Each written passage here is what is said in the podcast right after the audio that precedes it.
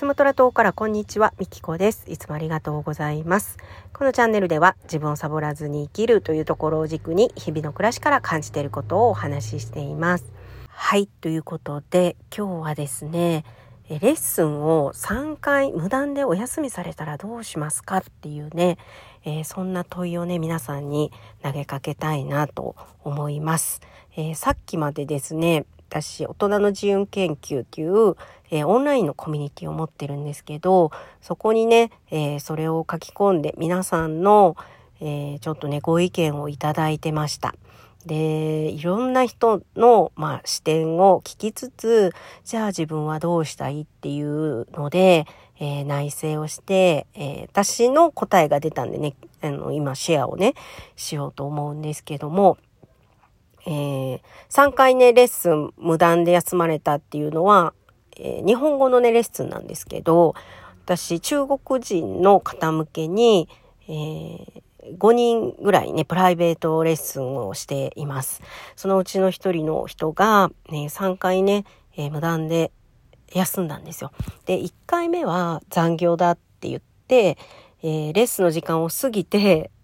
えー、30分1時間ぐらいかな。だいぶ過ぎてから連絡が来て、で、私はね、10分待って、えー、レッスン入れないんですかって、私ちょっと今日はこれ以上待てないんです。次のレッスンがあるんでって言って。で、えー、そこからまだかしばらくして、あの、連絡が来て残業でしたと。で、えー、まあ私はね、その日は、あの、振り替えをしたんですよ。親切にね、やらなくてよかったみたいなんですけど、これは後々運営側に聞いて分かったことなんですけど、振り替えをしなくていいそう、無断で休んだ時はね。でも私は、えー、1回目はね、ちょっと振り替えをしたんですよ。で、その振り替えをした日もまた、また あの、無断で休んだんですよ。で、またそれ残業だって言って、で、3回目は、あ、その前に、えー、2回目休んだと、えー、2回ちゃんと来ました。2回ちゃんと来たんですよ、普通にね。もう何の悪気もない感じで来て。で、3回目、また、えー、休んだんですけど、それは忘れてたと えー、言ってね、えー、連絡が来たんですよね。で、まあ忘れるってことはないかなとは思うんですけどね。でなぜかっていうと、まあシステムがしっかりしてて、ちゃんとね、リマインドが行くんですよ。10分前になりましたよ。ルームに入ってくださいっていうね。あの連絡が来るんで、で、私の方にも生徒さんにも行くので、まあ、忘れるっていうことはないと思うんですけど、まあ、遊んでてね、夢中になってたら忘れるかもしれないんですけど、まあ、そんなんでね、3回連続お休みがあって、で、一応3回休んだ場合は、あの、今後のレッスンはやらなくてもいいっていう一応規約があるんですね。で、それで私どうしようかなと思って、あの、でももうどっちかというと、あ、もう無理だなって。で、どんな顔してレッスンしていいかわからないっていうか、あ、顔は見えないんですけど、音声だけなんで顔は見えないんですけど、まあね、どんな会話をしたらいいのかなっていうか、日常会話なんですよ、練習がね。で、あなたの趣味はとか、今日何しましたかとかね、そういうこう、相手にいろいろあの、聞か、聞かないといけないのに、だからね、もうそういう会話をしたいと思わない相手に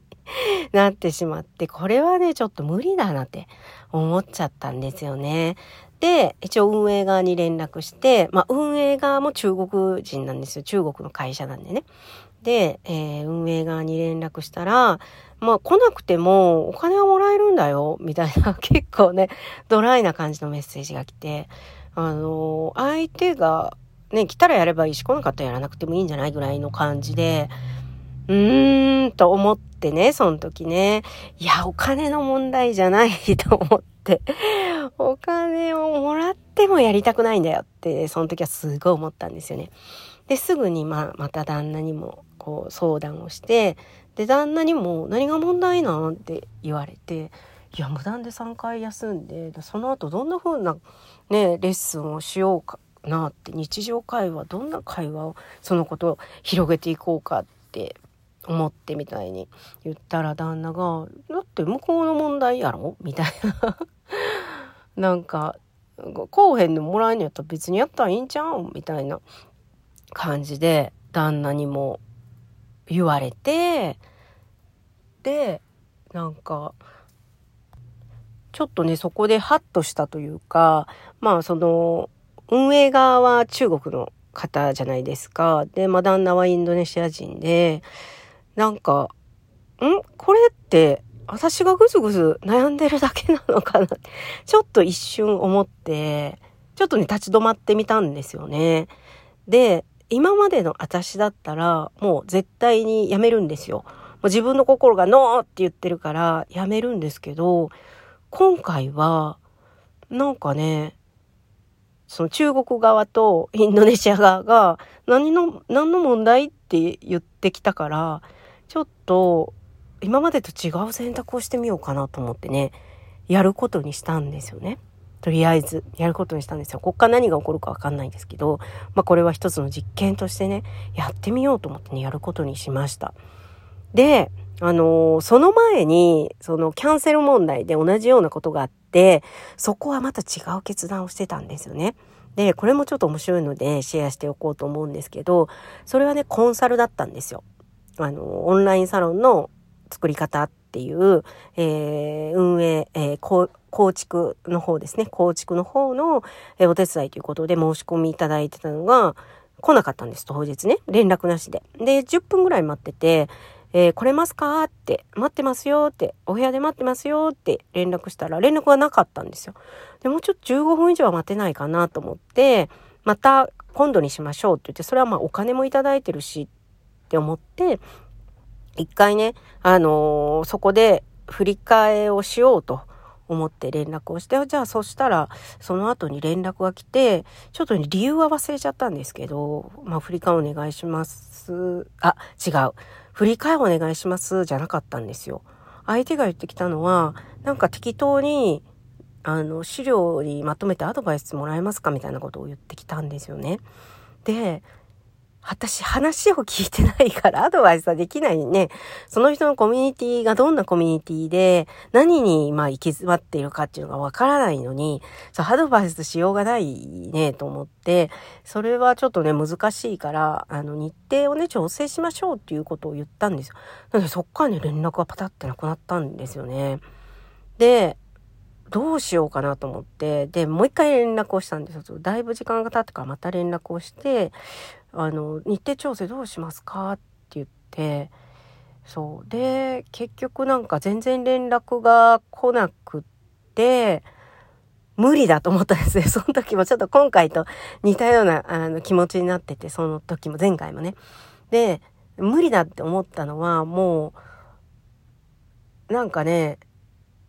ちゃんとアドバイスというか、その人のオンラインサロンのことを聞いて寄り添ってアドバイスすることができないと判断したんですよ。うん、だからもう返金して終わりにしたいと思って、えー、その時は、えー、返金してキャンセルにしてくださいと。あのー、ちゃんとね、あの、アドバイスできる気がしないので、っていうので、まあ、返金キャンセルということで、あの終わりにしたんですよ。まあ本当はね、返金しなくていいんだと思うんですけど、まあ私の中ではもう、あの、いいわと思って、綺麗さっぱり終わりたいと思ってね、あの自分の心の声に従ってやめたんですよね。そしたらね、その後にね、大きな仕事が舞い込んできたんですよ。同じコンサルなんですけど、えー、この人のやつよりさらに上の